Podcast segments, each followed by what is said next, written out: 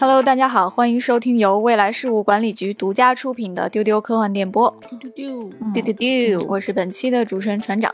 今天是周五，又到了我们的资讯栏目。今天跟我一起来聊本周资讯的有文丽，Hello，大家好，还有悠悠，大家好。进入三四月份之后啊，可能大家都有这样的一种感觉，就是我个人觉得好像是那种 海滩上快要晒干的鱼，突然回归了大海。就是好剧、好电影，然后好的游戏非常非常多嗯，所以今天在开始资讯分享之前，我们照例要聊聊最近在玩的、在看的作品。悠悠最近又玩了什么游戏？最近沉迷于一个小体量游戏，叫做《堆叠大陆》。嗯，它是一个从零开始发展文明的建设游戏，但是形式特别有意思。它是以一个卡牌堆叠的方式来呈现的，它的那个整个界面画风有点类似于空当接龙纸牌哦。比如说开局你抽到了一张代表村民的卡牌，还有一张树木卡牌，把这两个卡牌叠在一起，你会得到一个新的木头卡牌。三张木头卡牌又能合成一个木板卡牌，这个木板再和别的素材去合成新东西，就像这样收集食物、建筑，然后去探索，逐渐建立起一个新文明。后期你还要组建军队去铲除女巫，迎来大航海时代，贸易、打败海盗什么的，就很上头。它和群星文明这种大型的策略游戏的区别，就是它不至于挤占很大块的时间，它不会是啊一盘还没过半，抬头一看天亮了的那种。这个游戏就是你可以在下班之后玩上那么半个一个小时，非常轻松。哦，那它这个所谓的堆叠世界，指的就是卡牌的这种合成？对的，就是字面意义上的把卡牌堆叠到一起。好，那文丽最近又追了什么新剧呢？确实很有船长刚说的那个感觉，就是突然好看的剧、好看的电影就有了。嗯，最近是我一直心心念念的美剧《继承之战》的第四季，也就是最终季，终于开播了。嗯，然后呢，我点开了第一集啊，这种熟悉的压迫感又回来了，然后追得很开心，而且在这个剧中。有一位就是我们这个主播都很喜欢的演员，就是之前饰演过达西先生的马修麦克菲登。他在这一季呢，因为角色的原因，他突然又比前几季帅出一大截，就 是角色的转变让这个人更有了魅力些。而且第一集末尾的时候，居然就是还我还可以代餐到当时深情的达西先生。总之看了第一集之后非常满足，然后很推荐大家跟我一起追追看哦。同时插播一个小资讯，就是马修麦克菲。飞登因为这个人气上升啊，他加盟了《死侍三》。我看到这个新闻，我就是一阵眩晕。我心想说，不必不必，我很难想象马修的他的台词跟死侍那种非常话唠的台词交织在一起，我会是个什么感受？对，因为马修说他是一个演杀剧出身，所以他的台词其实基本上就是总带着那种戏剧范儿。对，而且他的那个声线很低沉，还有一些颤抖，就是很深情的感觉。我真的很难想象他出现在漫威宇宙中。我喜欢他，主要是因为一个英剧《开膛街》，他在里边饰演男主角李德探长，他演的非常的深刻和细致。我也非常推荐大家去看一看这部英剧。听起来是达西先生要开启新戏路了哈。嗯啊。好，接下来就进入资讯环节。本期节目有两个中心思想。对，第一个是啊，任天堂就是世界的主宰，叹号叹号叹号。嗯，第二个就是皮克斯。也是世界的主宰，太好太好。对，资讯录制前，我跟悠悠都属于那种咆哮的那种状态。对对对，呃，实在是有两个很大的新闻哈。先说游戏方面的，就是塞尔达。嗯，在本周三的时候，所有游戏玩家沸腾了。嗯，哎，为什么呢？年度最期待的游戏之一吧，《塞尔达传说：王国之泪》。这个游戏本身是在五月十二号就即将发售了。在周三的时候呢，他的系列制作人青沼英二就公布了一段十分钟的实机演示。这次演示的信息量那可就十分巨大了哈。嗯，因为这个《王国之泪》，首先它是要探索这个塞尔达的天空世界，所以在这个十分钟的演示过程中呢，首先就展示了广阔的天空城的面貌，然后展示了主角林克的标志动作，哎，信仰之跃，并且展示了四个新技能，请悠悠给我们介绍一下。天空城给我的第一直观印象是很有点类似于《指环王》里边的瑞文戴尔，它到处都是金灿灿的树木、草地，还有非常低调奢华的白色石头建筑，确实是非常好看。嗯嗯，而且最让全世界玩家疯狂的就是它的新技能展示吧。第一个，它展示了一个叫倒转乾坤，它是可以倒转物体的运动轨迹，所以你可以想象一下，把从天上掉下来的石头倒过来，你就可以借助它飞上天。这个仔细思考一下，其实是一个科幻迷很会喜欢的概念，就是它的内核其实很物理啊，改变物理规律。嗯，另外一个技能叫做通天术，它是在所有有天花板的地方都可以使用，你一剑直达顶端，从此以后再也不用拼命的爬山了。我相信所有塞尔达玩家都有这种爬山爬到一半没劲儿了，掉下来摔死了这种经历。另外两个就是最最最引人注目的新技能了，就是 DIY。一个叫做余料建造，它是把材料和武器之间自由组合，在这个组合之后，武器的耐久度也可以提升。另外一个叫做究极手，它是物体之间的自由组合和分离，你可以用它来制造各种各样的载具。塞尔达里边的素材是非常多的，像什么蝙蝠眼珠子，然后各种特性的，包括电的、火的、水的、秋秋胶。这个秋秋胶就有点类似于史莱姆，全都能用来当武器了。比如说，你路边捡一块石头、一根树枝子，你可以给它绑起来当大锤使。而且你自由组合过后的武器是跟你用的素材的特性相关的。哦，比如说你用蝙蝠眼珠子作为投掷物给射出去了，射偏了没关系，它会自动追踪你的目标。因为在前作当中，蝙蝠就是会自动追着你咬的一种小怪物。嗯，但是你打完它掉落的眼珠子，其实一直以来除了卖钱没什么用。但是王国之泪这一作一出来，我想以后再也不会有那种没用处的垃圾素材了。哦，就是看玩家你能探索到什么度。对你肯定得非常认真的去研究每一种素材，这样你就可以延伸出无穷无尽的组合来。嗯，别看悠悠现在这么镇定，当时这个新消息公布的时候，悠悠在群里说：“我哭了，我真的哭了。”因为塞尔达旷野之息的世界其实已经足够丰富、足够细节了。这个前作已经发行了六年了，我的游玩时间是几百个小时，至今我还在不断的发现别人做出我从来没发现的细节，还有我从未设想的操作，所以我都没法想象，在这个续作中加了 DIY 能衍生出多少花活来。它真的是再一次定义了开放世界，彻底的把自由创造这件事儿交给了玩家。什么叫做想象、创造与探险？什么叫做自由的游戏？悠悠现在就是急急急急，我是急急国王，我真的急疯了。这个游戏五月十二号发售，现在还有四十多天发售，感觉就像还有四十多年度日如年。塞尔达绝对是其中最广阔、最自由的一个，任天堂就是世界的主宰。再提醒大家一下，本作五月十二号发售，官方还同时推出了《塞尔达王国之泪》主题的限定 Switch 主机和手柄，到时候一同发售啊！到现在。还没有玩一的朋友们啊，留给你的时间不多了，留给你救公主的时间不多了。我知道还有很多人至今没有救过公主，就跟我一样，整天在海拉鲁世界上掏鸟蛋游荡。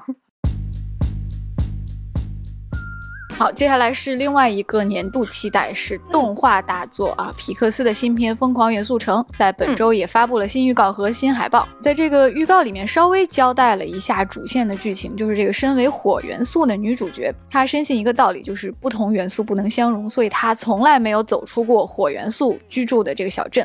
哎，直到有一天，他遇见了身为水元素的男主角，他就决定出去看看更广阔的新世界。然后这个预告片里还有四大元素都一起登场了啊，就各种眼花缭乱。文丽给我们介绍一下。对，这个也是让我深夜咆哮的一个新消息，因为我就很开心，终于有新动画片可以看了。跟上一版这个以旋律为主的预告片不同的，这一次的信息量很大，而且呢，你也能一眼看见不同元素它生活的地方是不一样的，还非。非常像当时《疯狂动物城》的特点，所以呢，我们可以大胆猜测，这个游乐园的这个设施也会提上日程哦。而且呢，都说这个动画片里面水的特效最难做，然后结果这个男主角就是水做的，就是他能够有各种的花样玩出来。然后这里面风的形象，它也叫气或者是云吧。然后它其实很眼熟，在。皮克斯二零零九年的电影《飞屋环游记》的那个贴片短片里面，叫《暴力云与送子冠》里面，那个云的形象几乎就是现在风的这个形象了。它也是这个袁素成导演的作品。嗯，然后我最喜欢的这个女主角啊，火，她叫 Amber，就是非常非常酷。她的轮廓一直是燃烧变幻的样子，然后她戴着护目镜，骑着重型机车，穿着那种锁子甲的裙子，非常时尚。对，然后这个动画片呢是六月十六号上映，主题就是皮克斯迪士尼一贯的主题，活出你自己。但其实放轻松看动画片，你也不一定非要得到 教育意义，只要你有好听的主题曲，我觉得就大家就会很吃这套。然后我个人是非常期待，请内地速速定档，然后迫不及待要看到新动画片。同时，我也非常期待在这个过程中一直能放出不同的幕后和花絮什么的。嗯，哦，对，还要插播一个。这个作品在北美上映的时候呢，也会有一个很特别的贴片短片。这个贴片短片呢，就是我们丢丢主播李不成辗转反侧、寤寐思服的作品《卡尔的约会》。我还在想，这个短片跟李不成有什么关系？也就是《飞屋环游记》的那个番外豆豆的故事。然后当时这个李不成看到这个新的短片预告的时候就疯掉了，因为这个故事里面是会豆豆会给出那个主人约会的建议，提供一些狗狗的交友经验，等于是我现在跟李不生要一块期待这个《疯狂元素城》这个电影了。对，之前这个小短片一直跳票哈。嗯，对，它本来是要二月十号上线，然后后来就一直延期。但是这个《疯狂元素城》，咱就是说这个片名，又是这个路线。我有看到一些很好笑的翻译，比如粉丝说叫“原来素宁 ”，不不不了吧？不知道这个我和水的故事，他们是爱情还是友情？嗯嗯，我个人最期待的其实还是对于水的呈现，很有可能这又是一个皮克斯的炫技之作。对，悠悠这个说的很对，我看见一个幕后啊，我真是惊讶，皮克斯。为疯狂元素城升级购买了更多的电脑，就是这部电影在皮克斯园区的三个大房间里面使用了超过十五万一千个核心。嗯，就是你对比一下原来的作品，当然原来的作品比较老了，比如说《玩具总动员》一是有二百九十一个核心，然后《怪物电力公司》有六百七十二个，到疯狂元素城已经是十五万个。嗯，以上信息是来自于皮克斯贴吧微博，我看了这些幕后真的很有收获。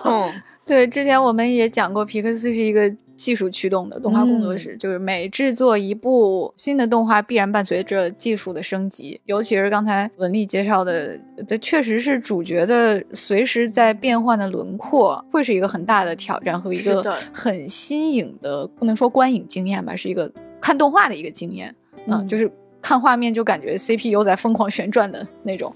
其实我看这个预告片的感受跟看塞尔达这个实际演示有一点类似，就是。一种运用物理规律的快乐。啊，是因为这个预告片展示了很多不同元素相融会发生什么，就很像我特别喜欢玩的那种物理游戏，对，就是利用物理规律的特质去完成各种巧思啊，比如说这个水遇到一块海绵，然后噌就被吸进去，然后就变成了这个海绵上有两颗圆圆的眼睛，还有那个火走过铁丝网的时候，就直接烙出一个人形啊，对对，就是瞬间融掉了啊。然后水呢，就是穿过去，好像还有那个水，它吃了一块火的食物，然后它又喷出来蒸汽。对对，好像是哈。那个蒸汽戳破了之后是尖叫的声音，就是很有趣又很妙，就是有一种科普的那个幽默感在里面。所以说，就是当你升级了技术之后，你就能够不停的拓展对各种元素材质的这个展现。这样一说，我仿佛忽然明白为什么这一座是元素的城市。那《疯狂元素城》是今年的暑期档，六月十六号上映，我们一起期待。接下来我们要说说一部口碑大爆的新片，是刚刚上映的《极速追杀四》。它在北美的首周末票房是七千多万美元，全面超越了第三部，创造了系列最高纪录。而且呢，它是疫情以来二级片最高的首周末票房，而且它的全球首周末票房也创造了系列新高，各方面的超越了前作，达到了系列之最吧。嗯，是的，太厉害了，很难想象这个 IP 拍到第四部居然还是这么后劲儿十足。而且从这个 IP 出发啊，它还有非常多的衍生作品，其中有一部是由安娜德阿玛斯主演的电影《芭蕾女杀手》，你可以理解为 John Wick 的性转版，在二零二四年会上映。然后据说这一部呢，基努里维斯会出演。然后另外一部的前传是剧集，是讲电影中的这个大陆酒店，或者也翻译成洲际酒店的故事，讲的是年轻的酒店老板 Winston 的故事。然后呢，作为一个从第一部看到现在的人，很难想象说这部电影的起源居然只是 一只狗狗，有人 对对那个 John Wick 的狗实行了暴行，结果这个 IP 就发展了这么大，极速追杀宇宙。万恶之源，而且最近我们有个新发现啊，就是这个据《华尔街日报》统计，就是大家都发现《极速追杀》原来是一个人狠话不多的系列。嗯，哎，为什么呢？虽然是这个它的片长不断创下系列新高，但是呢，基努里维斯作为男主角，他的台词越来越少。嗯。我觉得这样很对，因为电影中出现不话痨的主角就是要珍惜。我觉得 John Wick 就是不要说话，然后哐哐就是干的这种路线。而且其实这也是编剧很讨巧的地方，就是你不用再写非常精妙的台词。如果一个非常酷的。杀手他登场之后，他要说很多什么 “Hey bro” 这种水话的话，你就会对他的印象直线下降。而姜维可一直保持这种冷酷，这也是他到了第四部可能都是非常成功的原因啊，一种人狠话不多的形象。对对对对，我不得不插一嘴啊，另外一个非常著名的话少的男主是谁呢？就是我们塞尔达系列的主人公林克。哦，他也是一个不说话的人，这也赋予了他无穷的魅力。这里还有一个有趣的统计哈，就是说基努里维斯在这部电影中一共有。一百零三句台词，仅仅说了三百八十个词啊！如果按照片酬来算的话，它的一个字价值是个十百千万三万多美元。而且很好笑的是，它很多台词都在预告里出现过了，所以你光看预告的话，会觉得这是一部很健谈、很话痨的电影。而且我看到主创说，这种少说多做是故意的，因为基努本人也不是很爱说话。就他们说，如果你跟他合作过的话，你就会。知道他是怎么能少说一句就少说一句，挺好的，挺好的，性格明显。好，请珍惜这些话少的主角。接下来还是一部文丽非常关注的片子，是迪士尼的新片真人版《小美人鱼》，它终于确认引进了，但是档期还没有定。嗯，这部迪士尼的真人电影我也会去看。虽然女主海莉贝利因为和很多人认知中的小美人鱼艾丽儿长相不一样，所以呢，她承受了非常非常多不应该有的谩骂。但是呢，看了预告之后，她的演技是过关的呀，而且她唱歌也非常好。其实歌喉恰恰是小美人鱼这个角色非常非常重要的特质啊。是的，对。然后你其实纵观迪士尼小美人鱼这个 IP，它固然有一些糟粕。但是呢，他也拥有非常非常多出色的原声带。然后，比如说那个配角，那个红色的加勒比系，呃，他叫塞巴斯汀，他的设定就是一个音乐家。他最有名的两首歌是《Under the Sea》和《Kiss the Girl》。然后呢，更不用提艾丽尔的人生主题曲《Part of Your World》，就简直是我最爱的迪士尼 BGM 之一。我之所以在这里 安利这个曲子，是因为我觉得这个。歌词会比影视作品反映的更好，更值得琢磨。嗯，在丢丢旅行的那一期，局长有提到小美人鱼，他说小美人鱼的意义是旅行。那我觉得我每次听这首歌，其实我就觉得非常贴近安徒生的这个想法。那个歌词写的是小美人鱼她在海底拥有所有的这奇异珍宝，然后是所有海洋生物羡慕的对象。但是她向往的是不曾体验过的新世界。嗯她想体验站立、奔跑、跳舞，然后踩在沙滩上是什么感觉？街道是什么？火是什么？燃烧是什么意思？是非常非常感人的一首歌。从头到尾没有提王子一个字。对。对他的那个 part of your world 那个 your，我觉得应该指的是人类，就是啊新物种。新的世界，新的世界，对，所以呢，我不知道二零二三年的小美人鱼电影会有什么新的阐释。我是更希望它聚焦在艾丽尔身上。嗯 嗯，其实动画里对这个片段的呈现我也特别喜欢，就是他在海底的一块石头上，然后看向高高的闪光的水面，然后它有一个从深处向上游的一个过程，但是它游到顶端的时候呢，又被迫落回去。嗯啊，原来艾丽尔也是一个去往新边疆的故事。是的，是。是的，他的《艾丽尔》的主题曲里面很少有那种完全歌颂爱情的那种。嗯，我本人是非常喜欢安徒生的原著，所以我也对这个小美人鱼很期待，所以我会更关注这一部小美人鱼当中，它是否能够给我们带来一些更还原安徒生童话的东西，比如说小美鱼她所向往的那个不灭的灵魂，本质上它就是真善美，就是全程王子其实没有那么重要了。对，是的，它并不是一个爱情故事。嗯，那我们就期待一下在这部片子里面小美人鱼的个人成长啊。嗯。好，接下来也是发生在迪士尼宇宙的大事，也就是星战粉最近获得了一个大惊喜，就是在《曼达洛人》第三季第四集中有一个老朋友惊喜回归了。他是谁呢？就是著名的达斯加加。哎，达斯加加其实是一个比较戏谑的称呼，他的全他的真正名字叫加加宾克斯。对，这里我就要提问了，因为我们作为星战路人啊，当时看见啊有谁会回归的时候，一看这个脸啊，我熟，我觉得这个人认识。然后悠悠说有一个老朋友登场的时候，我们心想。这是完全认不出来，完全认不出来，是因为加加宾克斯这个演员他是带着皮套出场的。加加他是一个外星人，然后他长得是奇形怪状，你可以理解为有一点像青蛙和螃蟹的结合体。嗯嗯，他是出场于电影前传，他是一个钢根人，主要作用就是丑角儿，他永远做一些特别笨手笨脚的事情，然后有着巨大的破坏力，因此他就被自己的母亲给流放了。然后他在孤独的流亡的时候，他遇到了奎刚、帕德梅这些主角，他就跟着主角团一起去冒险了。对，呃，跟大部分人对佳佳的印象就是一个搞笑丑角，然后嗯，长得有点像蜥蜴，啊，有很多表情包 啊，就是经常被粉丝来调侃揶揄，然后一来二去，他就成了一个被许多观众讨厌的星战角色之一。嗯，佳佳这个角色，说实话啊，我个人也觉得不招人喜欢。但这个是角色设定，它并不是演员的问题。嗯，但是国外它就有相当一批极端的看星战的人，就是对他们不喜欢的角色，他们会对演员疯狂的诋毁和攻击。嗯嗯，很多星战演员，尤其是前传的演员，包括海登，还有饰演儿童期亚纳金的杰克洛伊，都是被网暴过，甚至在现实中被霸凌。加加这个演员叫做艾哈迈德·贝斯特，呃，他就曾经因为这个角色，再加上他本人是黑人，他是被网暴了很多年的。但是如今呢，他在这个最新的《曼达洛人》一集里面饰演了一位拥有高光时刻的绝地大师。哦，这样很好哎，哎，非常狂拽酷炫。他是把小姑姑从绝地圣殿大屠杀中救出来的人。这集最燃的时刻就是他的那段打斗。哎，我想问，这个角色是一个特别关键的。角色吗？如果你从小姑姑的角度来讲，那绝对是非常关键了，因为有他，小姑姑才能活下来，被我们现在所熟知。呃，我们也看到这个演员，他好像是暗示了一下这个角色后期还会出场。呃，非常有趣的是，这个大师的角色，他是由真人秀进入银幕故事的。两年前，贝斯特他主持了一档儿童真人秀节目，叫做《星球大战：绝地圣殿挑战赛》，他有点类似于星战版的 男生女生向前冲啊，就非常搞笑。他就扮演这个大师，他负责监督那些小朋友通过各种绝地武士的试炼。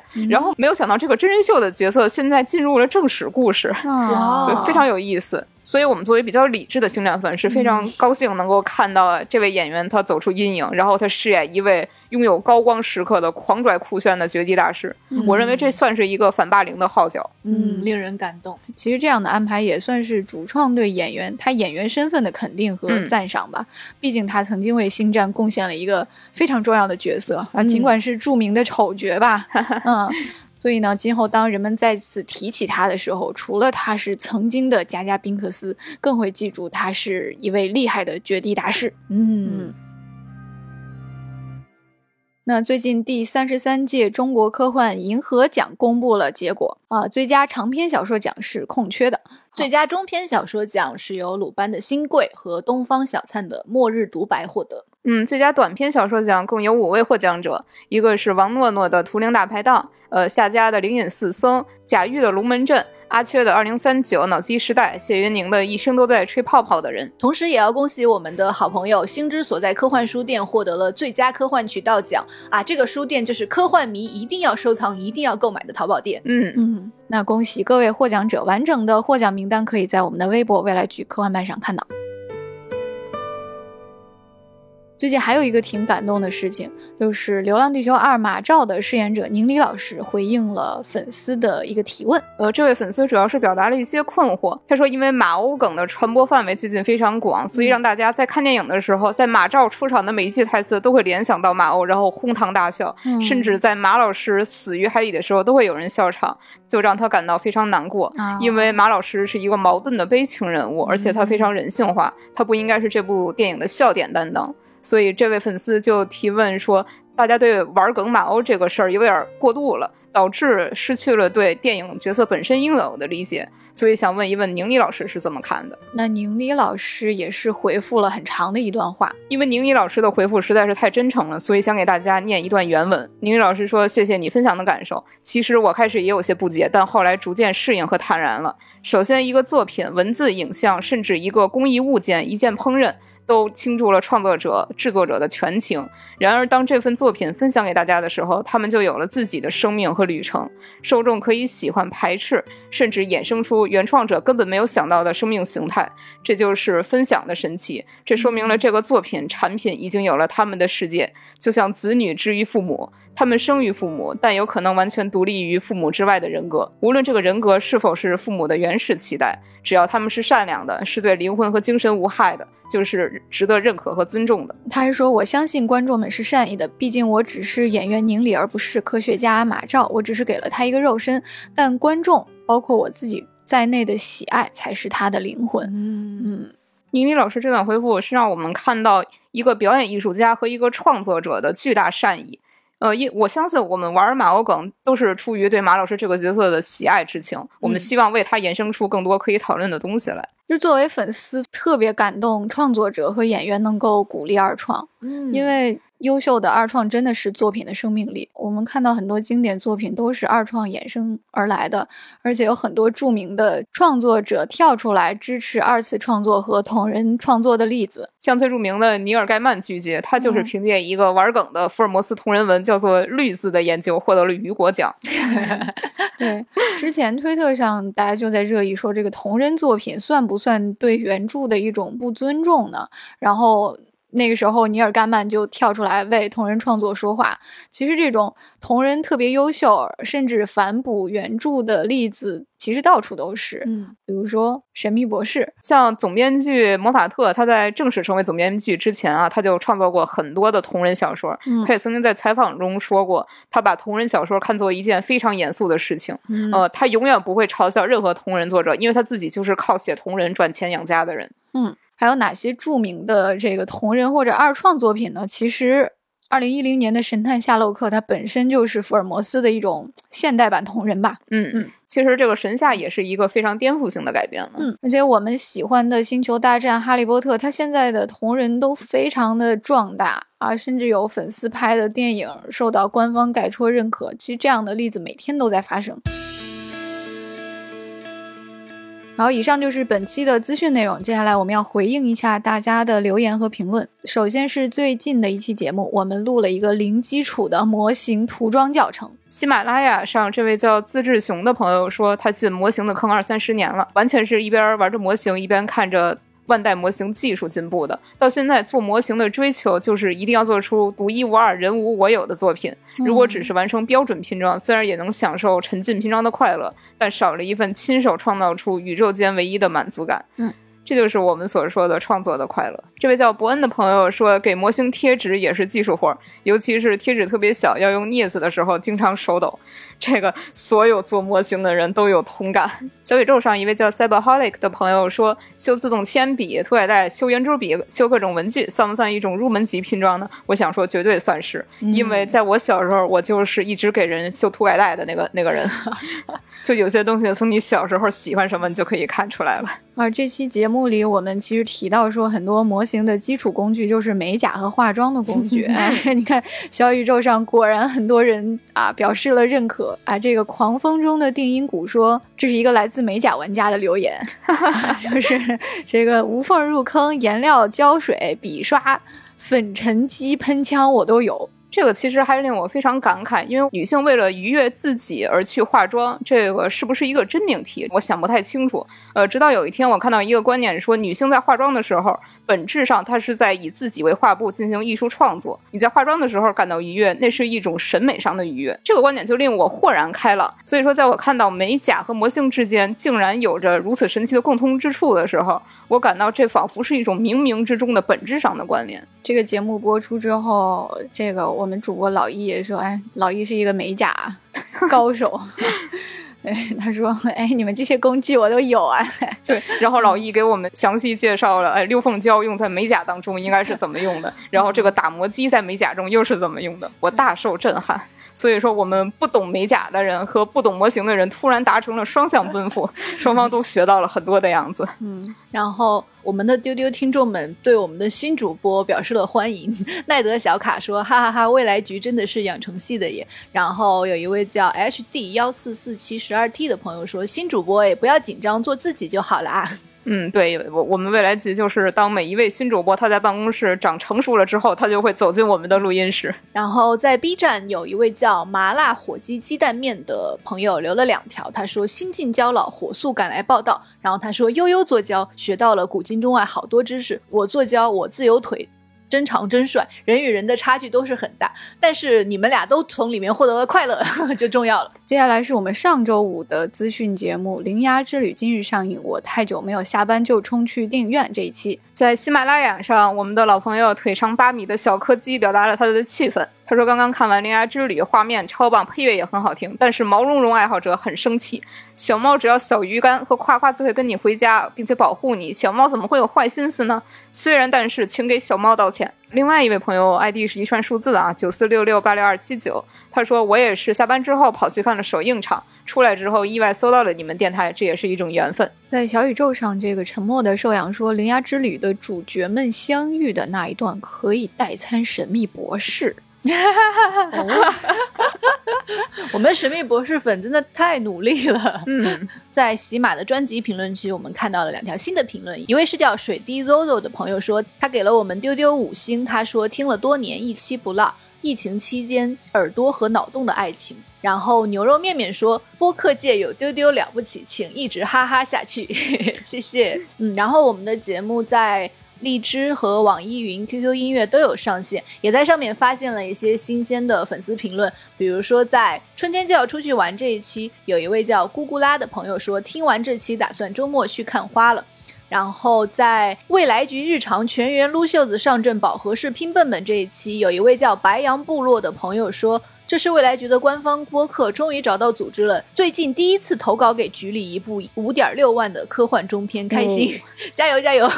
然后在网易云音乐上，有一位叫于病已的朋友说：“丢丢的女孩子们太可爱了。”还有一位叫后知后觉的朋友在安逸到。灵魂的成都宇宙大爆炸是从草莓遇到辣椒开始的吧？那一期说在成都生活了几年，唯一接受不了的食材就是黄凉粉。人类的口味之间偏差真的很大，不过其他各种观点都同意。感谢你的留言。